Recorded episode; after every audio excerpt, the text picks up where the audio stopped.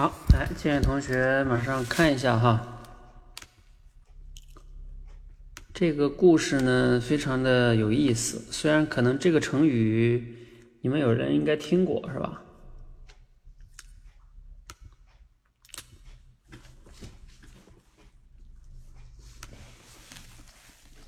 来来来，赶快投票哈！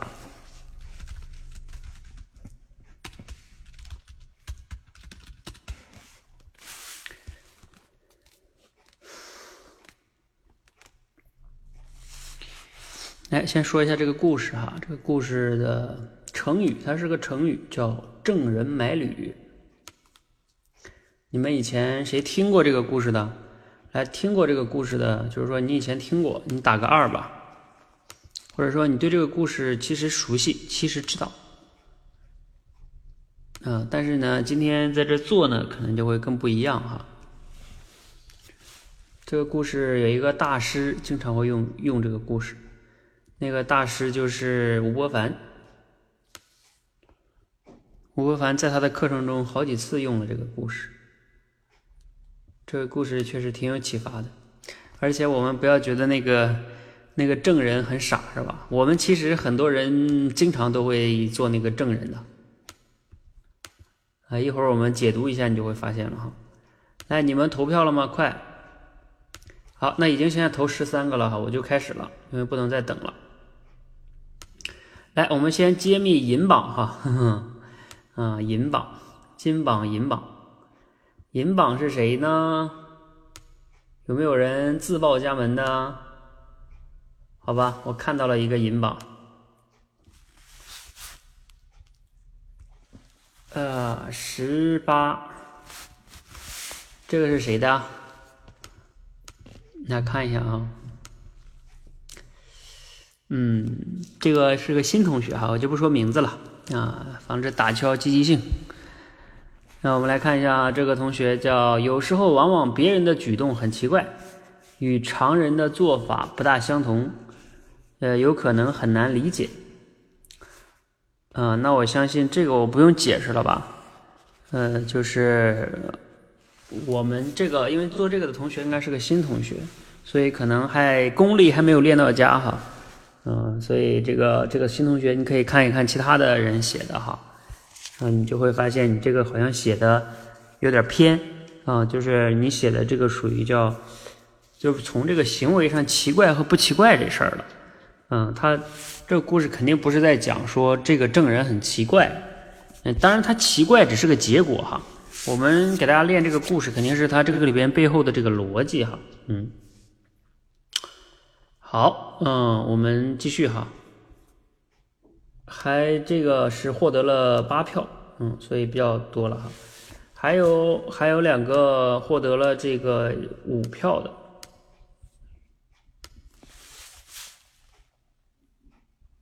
啊，你也是那个证人哈，来来来，对，你们感觉自己是那个证人的，你可以打个三哈，你感觉你在生活跟工作中经常有时候也是那个证人。你可以打个三哈，你看看你会发现，哎，其实你也并不孤单。好，我们来看第一个哈，谁是第一个呀？第一个是有时人们宁愿去相信一些离自己很遥远的东西，也不愿意相信呢，嗯，也不愿意相信这个这个身边的事实。好，嗯，这个是第一个写的哈。第一个呢，肯定我们可以鼓励一下哈。而且这个是平常写的，那我就说了，这是平常写的，对。啊，平常写的这个呢，其实读起来仔细想想也还行，也没有说完全不行哈。因为这个，比如说他拿的那个鞋的样子的话，其实确实是相对于他自己来说，他自己的脚来说，你也可以说他自己的脚就是身边的事实，对吧？嗯，然后呢，它那个鞋的样子的话，其实尺寸的话，相对来说算是遥远的吧。嗯，只是说你这个意思大体上来说行，只是说相对来说你这个没有那么的精准哈。一会儿我们来看看一些写的精准的，呃，平常你就理解了，对吧？嗯，好，嗯，我们先，你这个也先不用过多讲了吧。你还有什么疑问吗？如果你有疑问，也可以说一下哈。呃，我们再来看一下第七个哈，第七个是西西同学写的，嗯，西西同学写的叫很多时候人们被标准、规范等思维所捆绑，不敢去尝试和行动。好，西西同学，呃，在吗？哎，你说你前段时间练过这个故事？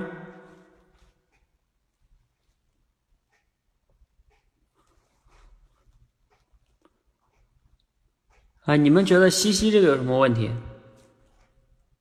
他在的，我刚才看他进来。西西这个，啊啊，即听即说练过哈，好吧？那你们即听即说练过，跟这里不一样。这里要深度思考的，你那里边能说出来就不错了。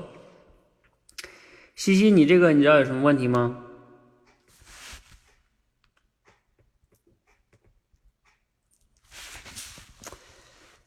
西西这个，来，你们其他同学投票的也可以说一下啊，你们觉得西西这个有什么问题？对你这是银榜，银榜获得了呃五票吧，还是四票啊？四票。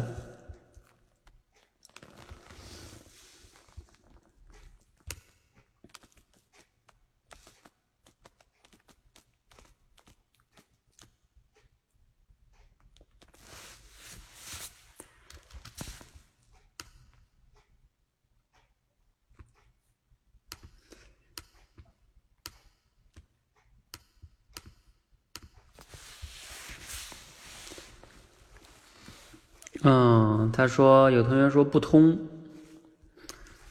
然后解决办法太单一，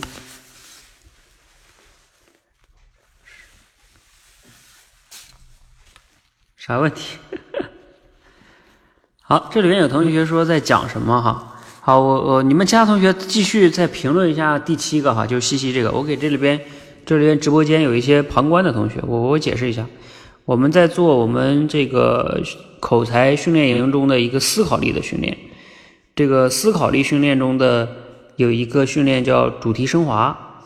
这个主题升华干什么的呢？简单来说就是给你一个故事，然后呢你要把这个故事啊提炼出这个故事到底在说明什么道理，就是这样的。然后有的时候呢还需要举一些例子，看看你能不能举到一些合适的例子。啊，为什么要练这个能力呢？因为我们在现实中其实经常会用这个能力，无论是写文章啊，还是跟别人说话呀，啊，这个能力都特别通用。所以我们社群在刻意训练这个事儿，这事儿都已经练了十来个十多个月了，估计，好多人都练得走火入魔了哈。好，这个西西同学，你知道你这个什么问题了吧？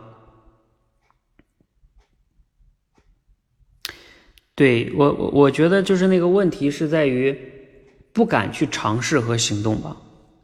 就是这里边西西他这个人不是说他不敢，对他就是觉得，嗯，不是说不敢，他觉得就是应该是那个，他觉得就应该用那个东西，嗯，他没说不敢，他就是他觉得理所当然就应该用那个呀，他他忘了他其实可以用脚。他其实就有点思维定式，对你们也可以说墨守成规，对吧？习惯了那样。你说他不愿意吧？其实这里边这个故事里边也有时候也都不是说愿不愿意了，他就是这个人有时候，我看他怎么说的哈。有人问你为什么不用呢？他说我宁愿相信良好的马，也不相信自己的脚。嗯，他回答说我不相信自己的脚。你看，他说。他不相信，对吧？他也不相信，嗯，不敢的结果没说出来，好像，嗯。好，我们再来看两个哈，二十一和二十三，二十一和二十三是谁哈？二十一是哈哈乐如故同学，恭喜你又上银榜了。二十一是乐如故哈，叫有时候我们可能会舍本逐末，而忘记自己最初的目的。舍本逐末，不知道六六姑在不在啊？呃，舍本逐末这个词呢，好像这个词一般是形容什么的来着？就是这个词，我想想用的在这里合不合适啊？抛弃根本，追求枝啊，它叫追求枝节，不抓根本环节，在一些小问题上下功夫。嗯，那如果你这个舍本逐末这个成语用在这儿，应该是不合适的。我刚才特意百度了一下。你看啊，百度上说的这个词的呃解释是，就是抛弃了根本的，去追求一些次要的，呃抓啊抓不住根本的，就会抓一些多余的。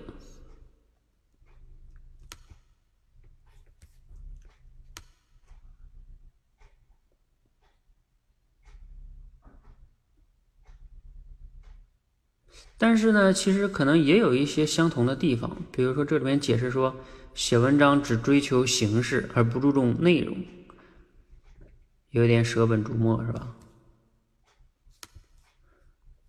你投了支持票啊，所以你这个吧也还行。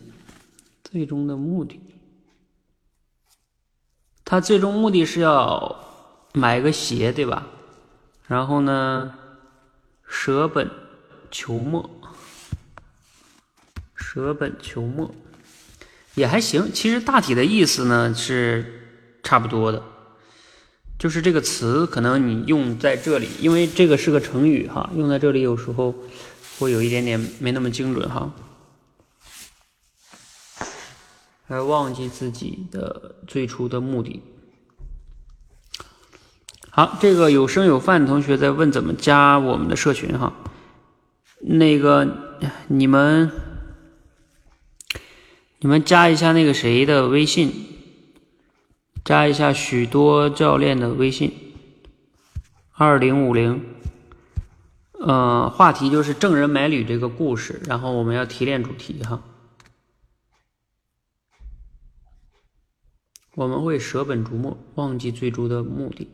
其实乐如故这个也行啊，主要是这个成语用的可能相对来说，我不知道你们投这个的同学哈，来我们问一下，你们投给乐如故这个投了银票的同学哈，你们为什么投？嗯，你们也可以说一下，反正我读下来，我觉得，呃，会会有刚才的那个，嗯，但是其实他这个意思也还挺。挺准的吧，就是说会忘记自己的一个目的。还有这个二十三哈，你们可以继续说说这个，说这个这个乐如故这个哈，你为什么给他投了这个银票？银票哎哎，乐如故，你看大家都给你投银票，在古代什么叫银票啊？就是白花花的银子。有时候我们想要通过。二十三哈，有时候我们想要通过预设的条件达到某种目的，可能会遭遇意外而无法实现。有时候我们想要通过预设的条件达到某种目标，可能会遭遇意外而无法实现。而开始时多增加几种方式，可能会在意外来临时多一份选项。好，这是思源的哈。呃，思源，你知道你这个有什么问题吗？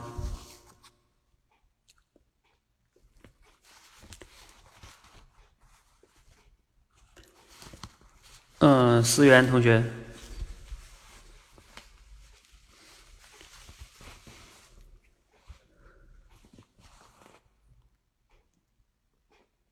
你这个问题，来，你们给这个投票的同学说一下，你们觉得这有什么问题？第二十三个。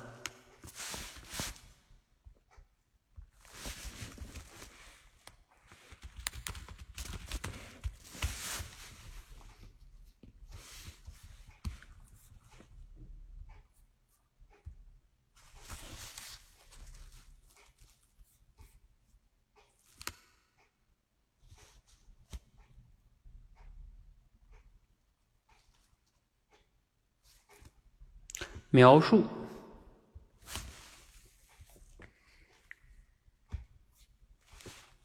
建议，嗯，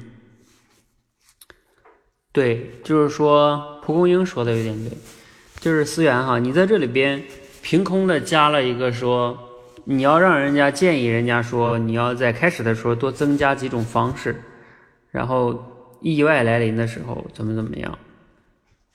嗯，那多增加几种方式，其实这不是这里边最主要的吧？因为按理说这个故事里边，他的脚是他随身携带的东西，这个按理说他也有这种，也有一种另外的方式，但是他不用啊，是吧？所以你你要还是让他多加，那你怎么能得出一个多加这事儿呢？多加这事儿是你自己想的，就是我们主题升华 严苛的地方就在于。我们不能凭空的给他建议，呃，说到这里我插一个小插曲哈。今天我们教练团一个教练和一个学员沟通，然后呢给我看了他跟那个学员沟通的记录，然后我就跟这个教练说，我说你看你沟通的过程中，你大多数说的都是观点，你没有去找事实。呃，这个学员是我们的一个啊，目前不是多维班的学员哈，然后他就是说啊，在我们这儿。呃，练了读书什么的没效果，感觉。然后呃，我们教练就建议他说：“那你可以加入多维班更好啊，怎么怎么着，能能锻炼这个你的思考力啊，能改变你的认知啊，反正就非常好。”他说的事实，因为对他来说是对这个教练来说，他确实是真的改变了。但是呢，我跟这个教练说：“我说你说的全是观点，你没有说事实。”然后你比如说那个学员说的，他说参加读书他没有什么成长，然后参加那个什么第一关那个也没有什么成长哈。然后我去看了一下那个学员的打卡，他在十一月份的打卡一共打了十六天，每天都是以阅读、以阅读、以阅读、以阅读，啊，就就从来不会写一个延伸式的思考，一个都没有。那像他这样的，当然就没有什么太大的进步，本来就应该没什么太大的进步。一点都不愿意多花一点点精力思考一下，那怎么能有进步呢？甚至他在那个，哦，可以说一下，他就是公众表达的一个学员。呃，公众表达里边呢，他也是，因为我们公众表达里边那个训练是要求你录节目啊，去户外啊，等等等等的。他每天写的也是啊，学今日已学习什么什么什么，反正就俩字儿俩字儿俩学习学习没了。那他这样当然没有没有什么进步啊，嗯。所以，所以他自己得出那个结论说我们这种方式没有成长，是因为他自己就没有去践行。他不是没方法，他他已经加入了，我们能告诉他方法了。呃，所以我们那个，但是我跟你们举这个例子，是我们那个教练沟通的时候没有说事实，所以他跟那学员沟通的时候，那学员他并不认同，嗯，因为因为教练一直也说的只是啊，你怎么怎么着，对吧？就是没有去说那些事实，哎，这个再点他一下。有时候我我其实并不是特别想点的，因为有些学员吧，哎，比较麻烦，就是他自己他自己其实又感觉自己挺懂的，嗯，然后呢，其实自己没有踏踏实实做一些该做的事儿，然后你跟他说，他也不会听的。呃，这样的人，我们也没有那么多精力天天跟他讲，因为就像父母跟孩子一样，你跟他说了，其实他也不一定听，还不如他自己撞一撞墙，慢慢就就有可能悟到了啊。他疼了之后，他才能听你讲，要不然他不会不会听的，他会觉得你看你们这都没有效果。嗯，好，我就回来哈，时间有限哈。呃，这个这个思源，你理解你这个有什么问题了吧？好，剩下的其他的没有被投银银票的哈，你们没有收到银票的同学哈，哎，你们今天没赚钱，没有收到银票的同学，大部分都是一票零票，一票零票，呃，基本上没有那个票更多的了。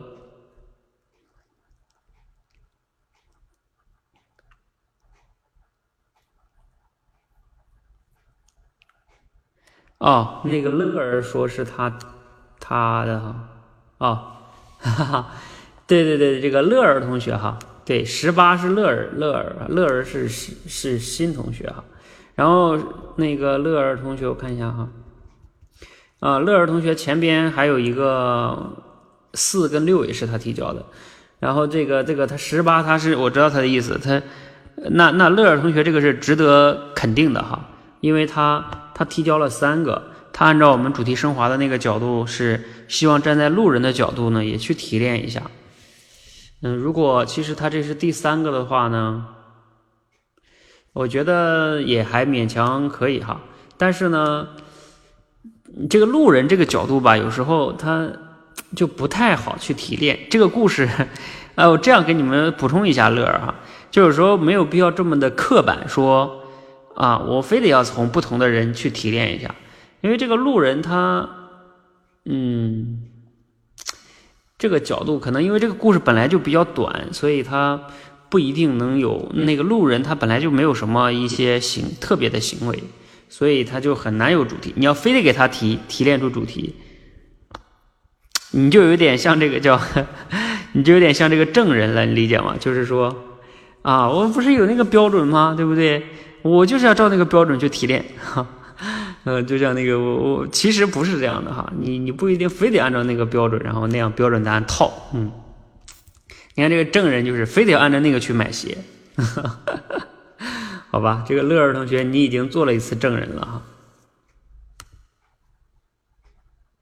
好，我们继续哈，嗯，那这样哈，嗯，这样我们先来看几个这个优秀的同学哈，就是金榜的同学。然后如果一会儿有时间呢，我再说一下。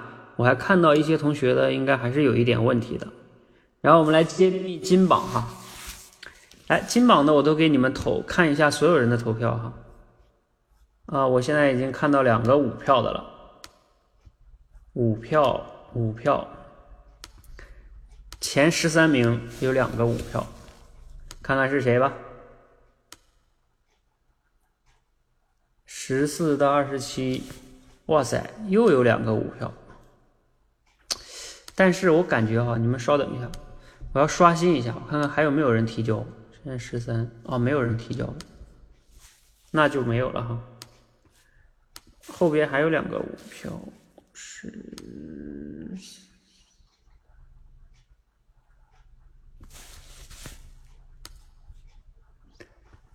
还有二十四和二十七是五票，哎，谁是二十四和二十七呀？这并列第一呀！今天有四个冠军，二十四、二十七，还有十三、八和十三，八和十三。好，我们恭喜金榜题名，哈哈，金榜题名时哈，恭喜这个是美丽心情。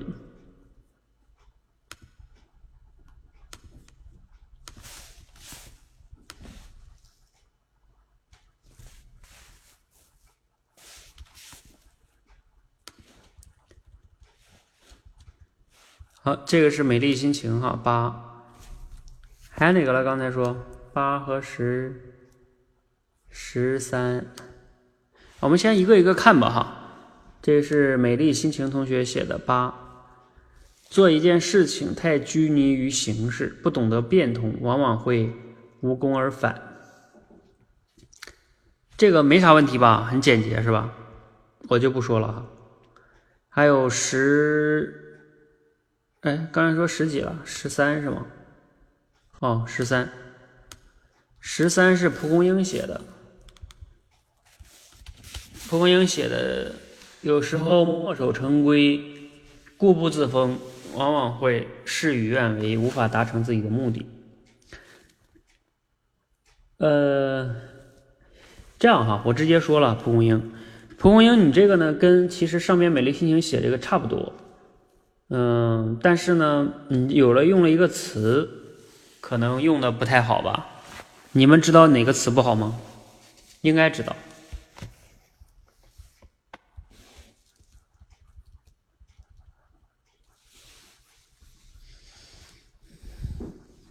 哎呀，番号同学，恭喜你答错了，番号。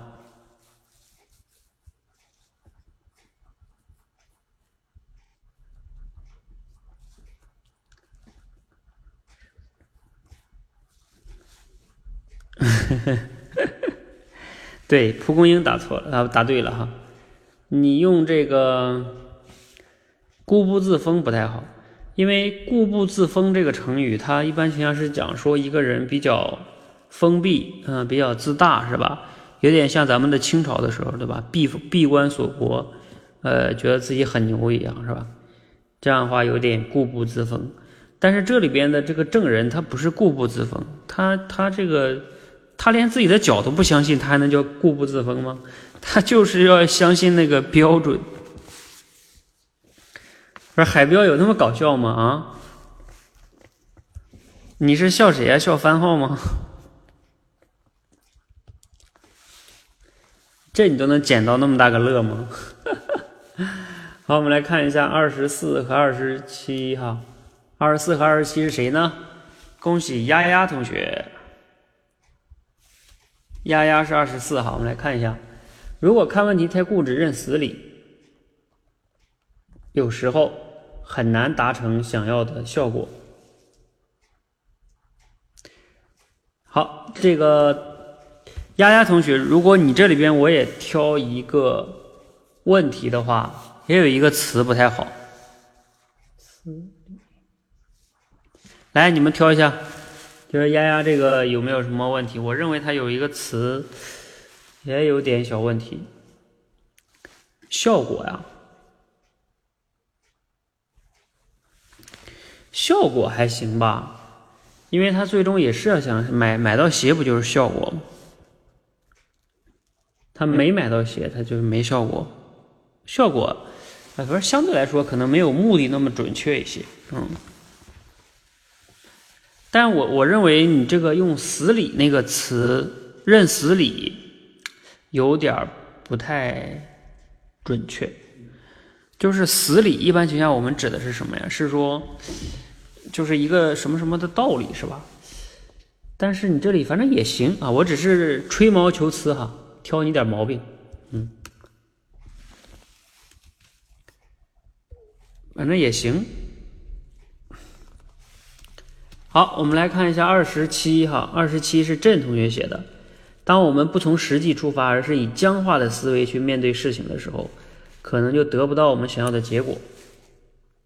当我们不从实际出发，以僵化的思维去面对事情的时候，可能就得不到我们想要的结果。好，我觉得郑写的这个应该是挺好的，因为他用的这个词叫僵化的思维去面对事情，僵化用的还是挺挺准确的吧。因为因为这个僵化还是比较准确，我认为，嗯，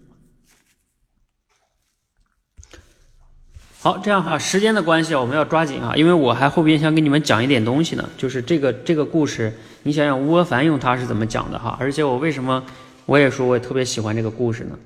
啊，咱们就不要在这些具体的细节上去，只要你这个大问题没大方向没问题就可以了。然后我再挑一下，看看我没有我有一些认为有问题的哈，我就直接说的哈。呃，比如说谁的呢？第九个若同学。啊，有说吗？我忘了。啊，若同学这个外在的数据忘了自己的数，自己就是数据本身。这个若同学，你这个第九个有点偏描述，你在描述这个这个东西。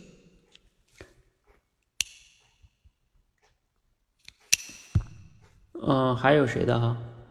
还有这个一种事情有多种解决方案，但往往最初认可。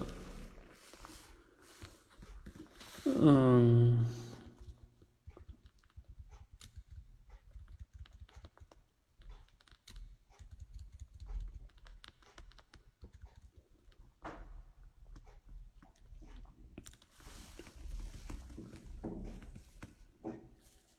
其他的都差不多。好，这样哈，我们要来看一下那个，来，我我给你们分享一下，算是我写的吧，但是其实是，其实吴伯凡主要在讲这个东西。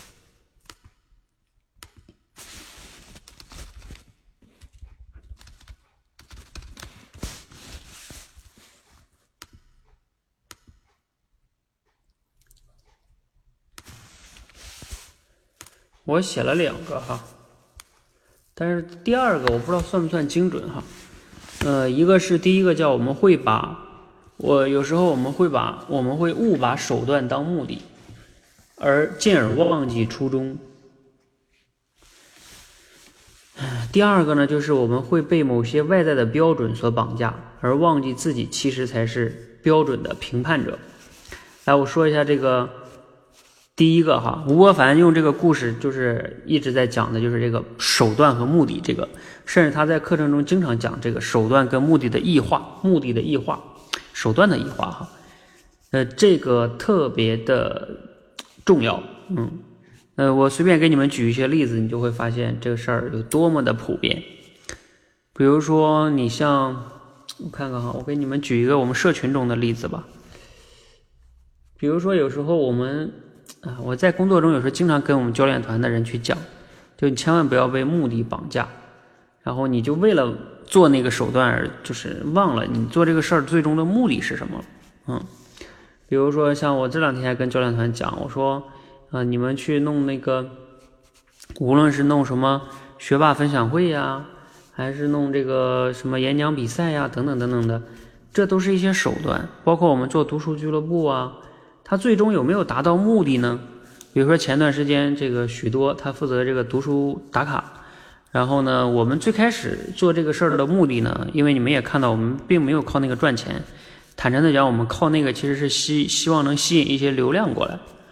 但是呢，嗯，做了两个月，发现就是这个这个流量吧，过来的是过来了一些，但是呢，他们这个转化并不好，就是读书俱乐部里的人报多一班的不太多，他们可能可能就是冲着读书来的，可能哈，所以他对于练口才没有那么迫切，就转化不好，那就是没有实现我们的初衷。但是呢，比如说许多在负责这个项目的时候啊，因为他既然负责这个项目。他就会去想啊啊，我我要把这个读书打卡的人搞得多多的呀啊，达到几百人啊，是吧？然后里边群要活跃度啊，等等等等，他就会想这些 KPI 这些指标。那他去想这些东西的时候啊，他其实就被这个项目所绑架了，也就是这个手段。而这个手段它不是我们的目的啊。那所以呢，这个时候我就有提醒他，我说你就你不要再盲目的去想办法扩张这个数量了。那这个已经有问题了，嗯，我们的目的不是要把这个数量做到多大多大，那不是我们最开始做这事儿的目的，啊，所以我们后来又做那个七天的那个体验训练营调整哈，等等的，哎，那个效果还不错，嗯，包括我们最近还在做联机的呃演讲解析哈赏析，嗯，我们的目的就是要更加的去接近一些那个对演讲口才感兴趣的人，嗯。所以你看啊，这种事儿就是在我们工作中，我经常提醒他们。我今天还做了个做事十问呢。第一问就是，你做一件事的时候，你先要问你的目的是什么，你别上来就干那事儿啊。啊，我们这教练团的人天天基本上天天被我给，也不能叫骂吧，反正就是他们一做事儿就说停停停停停啊，你们再想想，你再想想啊。甚至有的教练就是他做完了，他比如说做了个方案，我说你别着急着发，再想想想两想两遍，然后再发。啊，我我今天做那十问中有一个问就是，你你要你真的没有别的办法了吗？还有你要发给其他教练看看有没有问题，然后你再发，你就别给我急着给我做，你就得给我想啊。甚至我今天跟一个教练说，你要练的就是要想啊，你要练一事儿就是要给我想几遍。然后你才能做，你就不许做，就是为了要逼着他们去锻炼这个，哎，就是这个这个特别重要啊。我不知道你们有人在工作中有没有这种体会哈，我反正是特别有体会的。我自己也经常反思我自己，就是是不是又把手段当目的了呢？就跟这个证人一样，天天的你说你在忙这个忙这个忙这个，这个真的有达成目的吗？你想要的目的是什么呢？你非得被这个手段所绑架吗？就等等吧，哈，嗯，这个吴凡也一直在讲这个事儿，嗯，我对这个印象也是特别深刻的，哈，嗯，啊，当然我还写了一个，哈，呃，呃，我还写了一个，其实跟这个也差不多，但是呢，表达的角度不太一样，就是说我们会被某些外在的标准所绑架，进而忘记自己其实才是标准的评判者。当然，我我我我我觉得我后边是个标准的评判者，这个词用的可能没那么准确，但是我当时写的时候时间紧，我就没有想到更合适的，但是大体上还是可以的吧。就是有时候被外在的标准所绑架了。比如说，我给你们举个例子吧，比如说像有些人结婚是吧，他会说，哎，那你没有房子，那就不能结啊。但是你想啊，你要房子，无非就是为了婚姻可以有更保障、更幸福，是吧？这本身是一个标准，但你如果非得要用这个标准来绑架自己的话，那你其实可能是为了幸福，是吧？嗯，或者说你像有些人，他创业，嗯，创业创着业，本来他创业可能是为了想解决某一个什么问题哈，但是创着创着就目标就变成上市了啊，他就认为上市才是最成功的。那其实上市只是创业的中间的一个阶段而已，它并不是一个什么最重要的标准哈。嗯，包括像有些人追求什么什么什么对吧？一些外在的标准啊，有钱呀，多少多少钱这些东西，不是说钱不重要啊，但是你有可能会忘了初衷，等等哈。嗯，这是呃我写的两个哈，其实本质上都可以用郭凡说的那个，就是手段和目的。我也希望今天大家能听完、参加完这个哈。我为什么今天在群里说让你们来参加这个呢？不仅仅是为了大家大家在这推敲这个字儿文字游戏哈，不是的，就是这个道理。那我希望你们深刻的反思。哎，你们有没有人有例子的？哎，刚才你们也举了很多例子哈。哎，有没有人愿意分享一些例子？就是说关于这个手段跟目的，或者说你本末倒置了，或者说你这个。就是因为这个手段而忘记了目的的，有没有谁有类似的例子可以上来分享一下加深一下大家的印象。那我看看你们写的哈，我来看一下你们写的有没有人写的例子比较好。来，有人要是可以连麦哈，自己是对的，别人告诉他的事实也不接受。讲故事用背诵的方法，如果忘记原文就不会讲了。嗯，忘记原文就不会讲，这个还不是。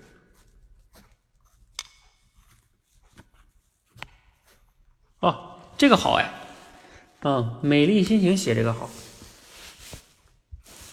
美丽心情，你看啊，美丽心情举的这个例子，就像我们练习口才。如果仅仅是在直播间练习，或者是在群里才是练习，而日常生活跟工作中呢不去练习运用，往往也是很难达到很好的效果的。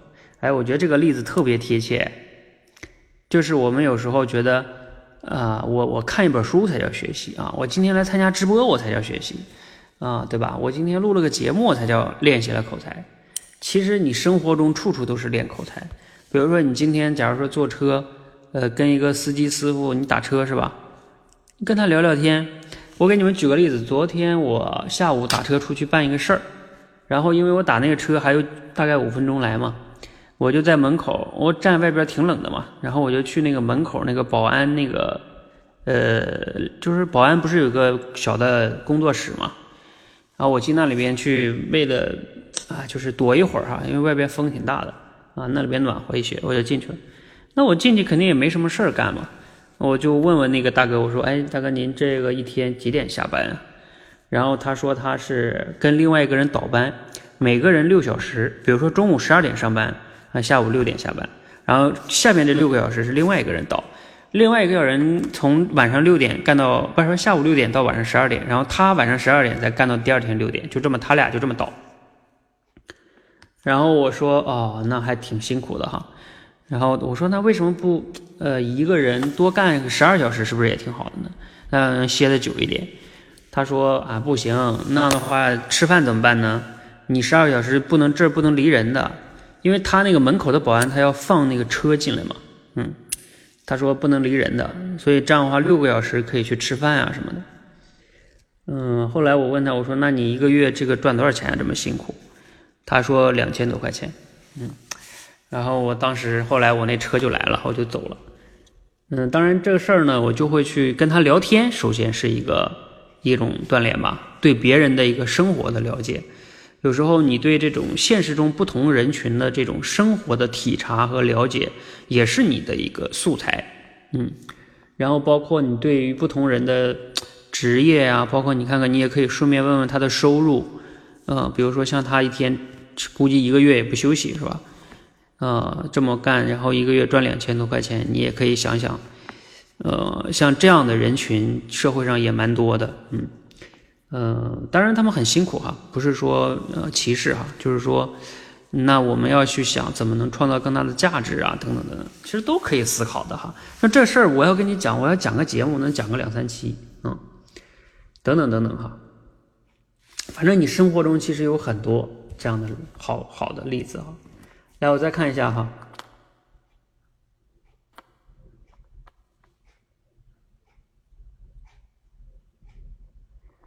嗯，像荣子同学，你举的这个例子呢，就不是特别的合适，是属于随机应变，但这里边不是随机应变的问题，它其实是一个本来的那个东西，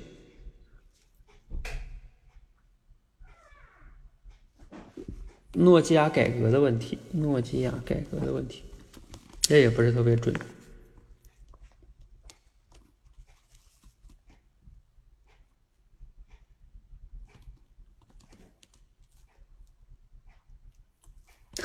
海标，你举的这个例子就是死记硬背啊，跟用三木法这个，嗯，这个呢，你这个也不是特别好，你这属于，你这个属于有点那个固步自封那个，嗯。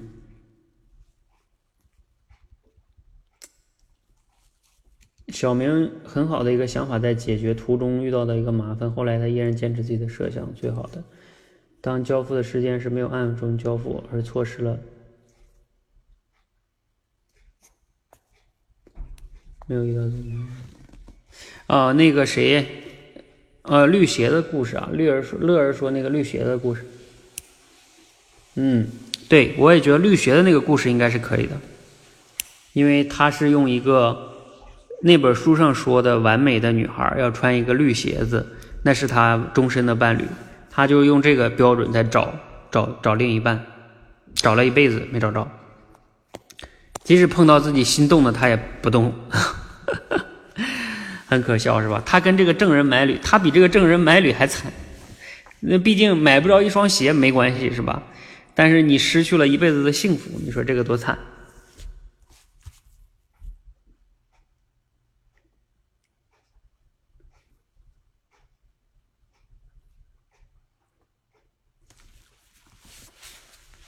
啊，这个平常说的是《延禧攻略》里边的哈，我这个怪胎，我不知道这个合不合适哈。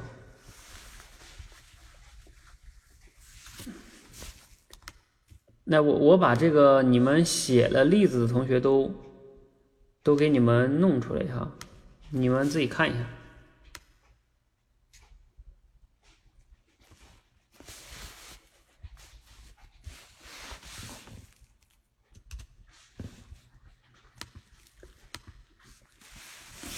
哎，谁来连麦了？风清扬，风清扬是要分分享个例子吗？Hello，哎，你好，欧教练你好。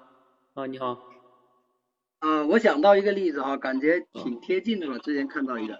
嗯，好啊。呃，就是我们平常都非常多看到的哈，就是狗，大家都知道哈。就有一个寓言故事呢，就说有一只狗。然后呢，他跟大家说他要穿越沙漠，然后就带了很多的干粮啊，带了很多的水，然后就出发了。但是呢，出发过后呢，没几天呢，这只狗就死了。然后大家找到这只狗的时候呢，这只狗身上的那个干粮呢，还有水啊，还有很多。后来啊，才发现这只狗是怎么死的呢？就是因为狗呃打尿的时候都有一个习惯哈，都是要有一个树杈。或者是有一堵墙，然后这样子它才能够撒尿。就是说，在沙漠里面没有树也没有墙，什么都没有，它没有找到那堵墙，没有找到那个树杈，它就一直憋着，最后就把自己给憋死了。嗯，对，这故事就这样子。嗯，我觉得这个故事应该还是比较准确的，嗯，就是说他他其实做这件事情并不需要，比如他尿尿这个事情并不需要一个外在的标准，对吧？他一定是可以尿出来的，但是呢，他因为这为这个被这个标准所绑架了，所以呢，他就忘记了他其实自己其实可以控制这件事情。跟这个郑人买履这个故事应该是，我认为是非常贴近的，对吧？就像这个证人买履，他自己买鞋，他自己用自己的脚。我们经常听一句话嘛，叫“这个鞋舒不舒服，只有自己的脚知道”，是吧？嗯，那其实是完全符合的哈。嗯，对，好，嗯，我觉得你这个故事还是挺准确的。嗯。是我因为刚才是比较晚进来，所以那个主题也没提交到哈，例子也没有提交到。不过就是呃，在以前我看这个毛泽东选集的时候，其实当时毛泽东他写过一篇文章呢，就是其实跟这个郑人卖履的呢非常接近，就是说反对本本主义，嗯，就是主要是批判当时中国共产党，然后当时就是所有的一些。呃，政治啊、路线啊、思想啊，都是一味的去仿照苏联的，或者是说一味的仿照那些马克思主义的，没有跟中国的具体的国情呢进行结合。所以当时就是毛泽东写了一篇反对本本主义，专门批判这这种教条主义的思想，然后就提出了非常著名的一句话，就是没有调查就没有发言权。嗯，对。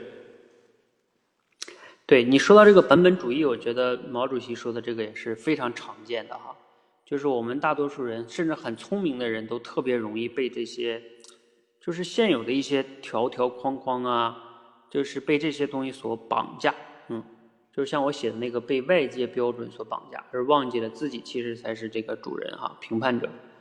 呃，不知道你们要是经常听罗振宇讲的东西，他们经常说一个词，其实吴伯凡也在讲这个词，就是叫第一性原理。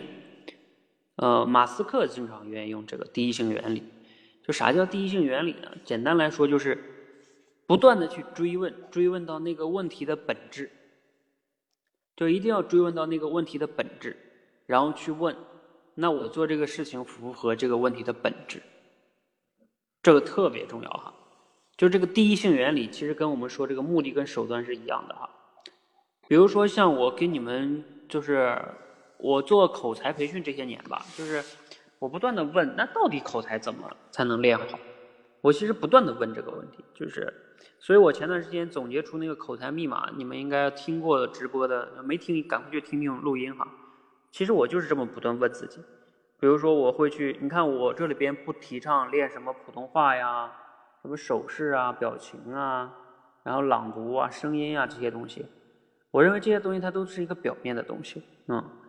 那你必须抓住它的本质，它的本质首先是口脑协调，然后是思考力，然后呢，这个是影响，是吧？你要能产生影响，就是我我总结那几个口才密码就是这样的，就是这么不断的问，不断的问，啊，你就是嗯，我在我们的教练团里边跟他们也是不断的强调这一点，就是你要不断的问自己，去掉那些形式主义，问你到底的那个本质是什么，包括你的人生的选择。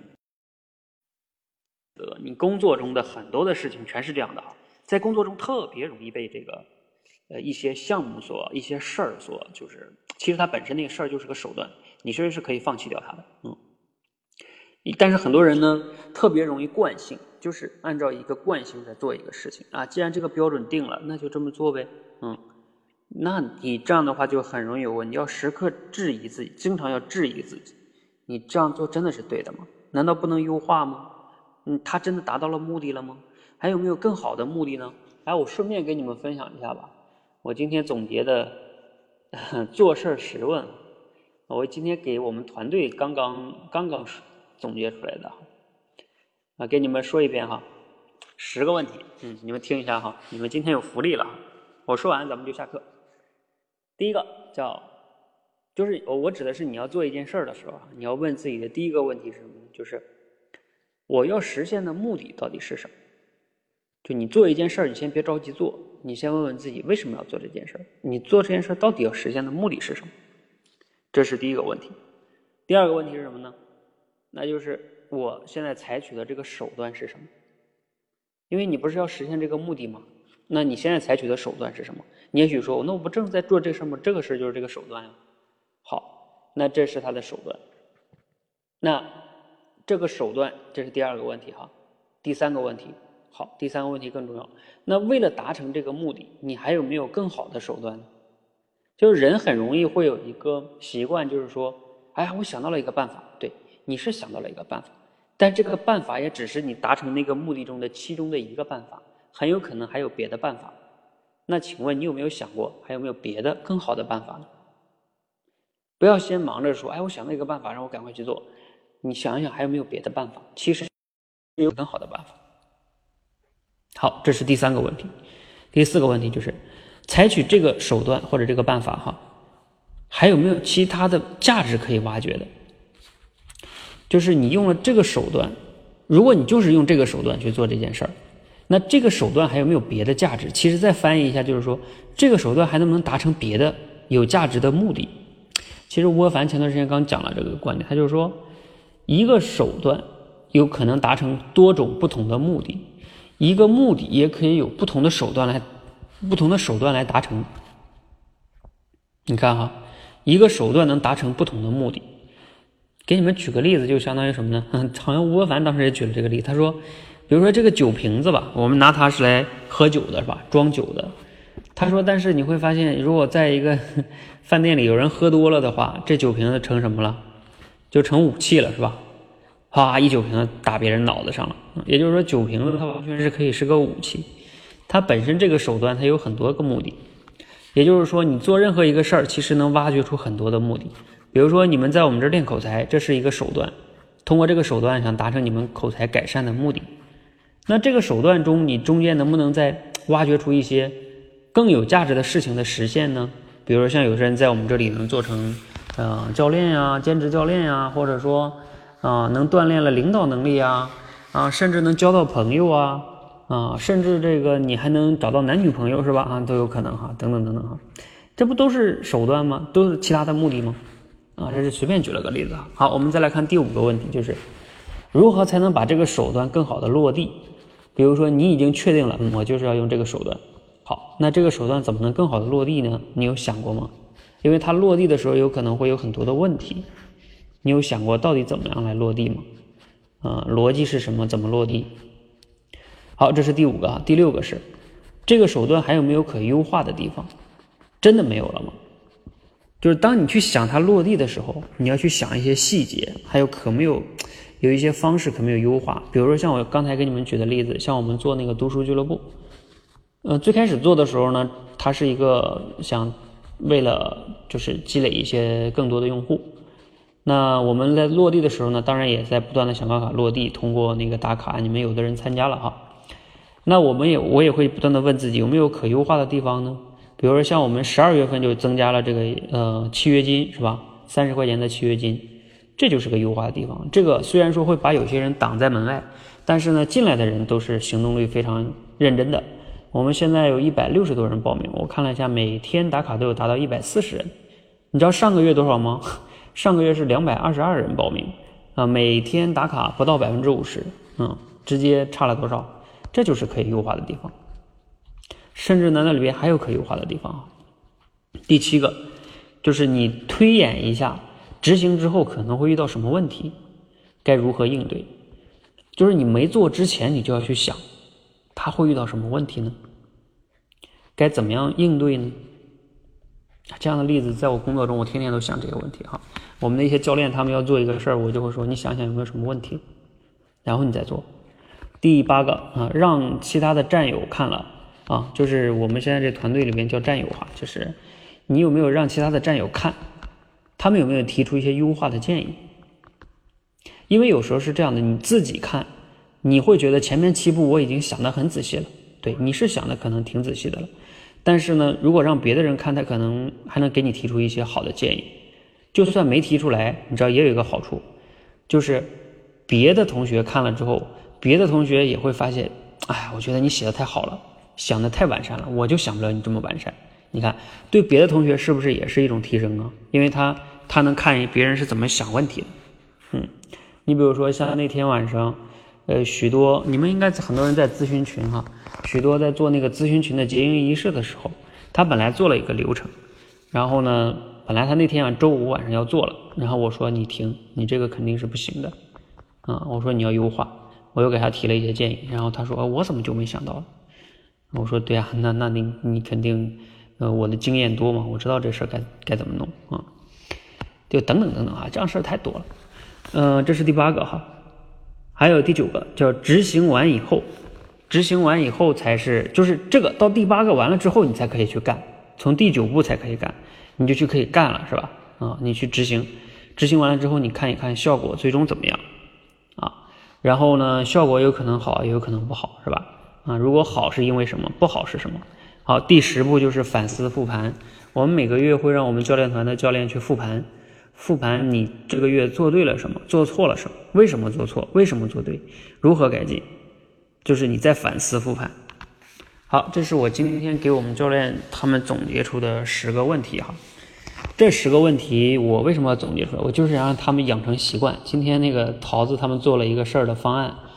我跟他说，你就照着这个十个问题再给我问自己两遍，要不然你就不行做啊！你不给他问透了，你就不能行动。我宁愿你再想两天，你也不要不要动。嗯，这个就是十个问题哈。今天我也是刚写出来的啊，你们今天赚了哈。好，不知道你们听了有什么样的收获哈？呃，总之呢，也希望你们也能记住这十个问题哈。我顺便分享给你们吧，我给你们分享到群里去了。这我也不不是什么保密的东西。我希望你们可以更好的成长，呃，尤其是在你们的工作中，我我其实经常讲学思行说写哈，其实这个行是非常重要的。你们在工作中如果能像我这样去按照这么高的要求，经常去要求自己去思考和行动的话，哎，你会发现工作中你能干掉百分之九十以上的人。甚至百分之九十九的人，因为大多数人根本就不思考。你发现了吗？在工作中，大部分人是不思考。当一天和尚撞一天钟。你想，你如果这么思考，他怎么跟你 PK 呢？啊，基本上完全没有竞争力。他们都不是说你智商比他们高，你就是因为他们没有这习惯，就这么简单。好，包括你们练口才啊，任何事情都可以这么想。好吧，今天你们赚了哈，我就分享到这里，谢谢大家。如果你们有什么问题的话，也可以在群里边提问哈。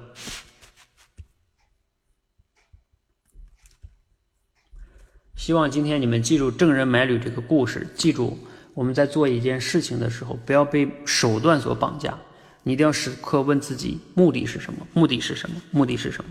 为了达成更好的目的，有没有其他的更好的手段？特别重要，特别重要，特别重要。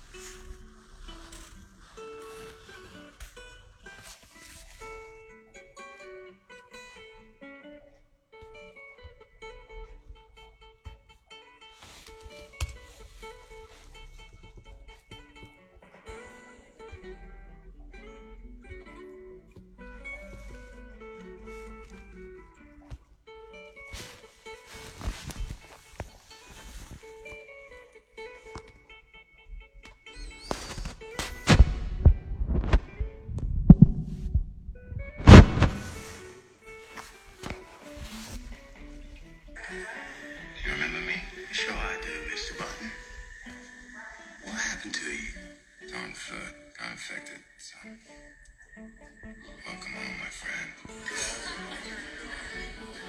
So you're still drinking your Sazerac with whiskey? Creature of habit. Still visiting the house on Street? Not for a long time. Interesting time, though. Went from making 40,000, nearly half a million bucks a day. You employ 10 times the number of people. You are operating around the clock.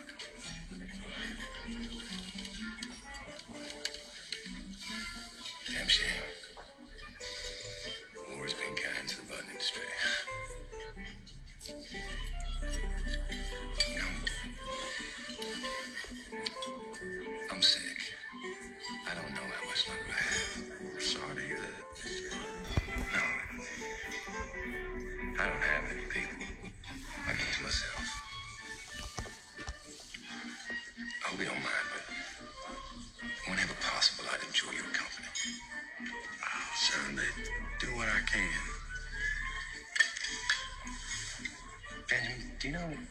About buttons? Now, Buttons Buttons has been in our family for 124 years. My grandfather was a tailor. He had a small shop in Richmond. After the Civil War, he moved to New Orleans, where my father had the wisdom to make our own buttons. So, with his help, the tailor shop grew to this. Today, I can't sew a stitch. That's very, very interesting. You sure have done well for yourself. So, uh, what can I do for you, Mr. Martin? Benjamin, you're my son.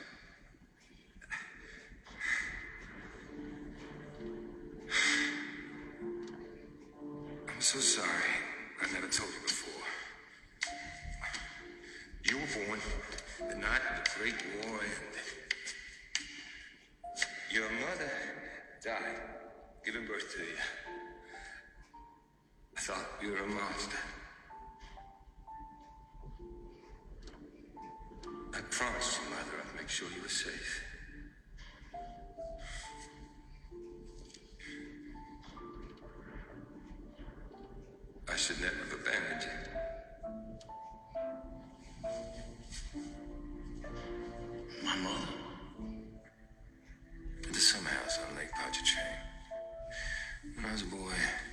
I'd to wake up before anyone else, run down to that lake and watch the day begin.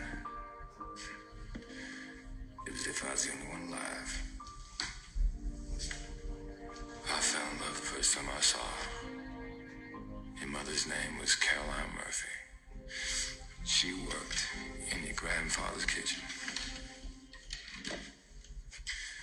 She's from Dublin. In 1903, Caroline brothers and sisters came to live here in New Orleans. I'd find excuses to go down to that kitchen just so I could look at her.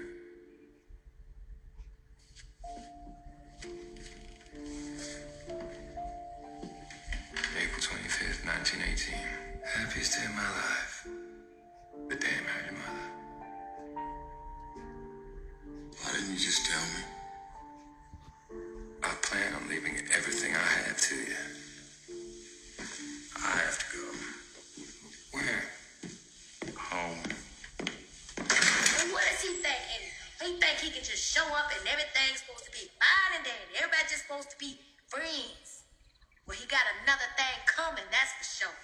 God be my witness, he got another thing coming. Left us $18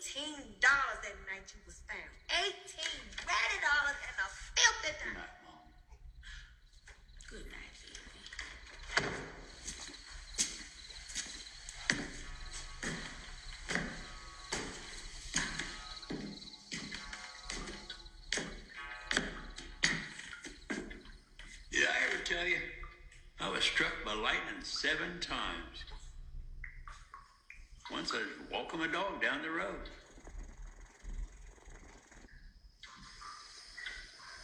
I'm Blind in one eye. Can't hardly hear. It twitches and shakes out of nowhere. Always losing my line of thought.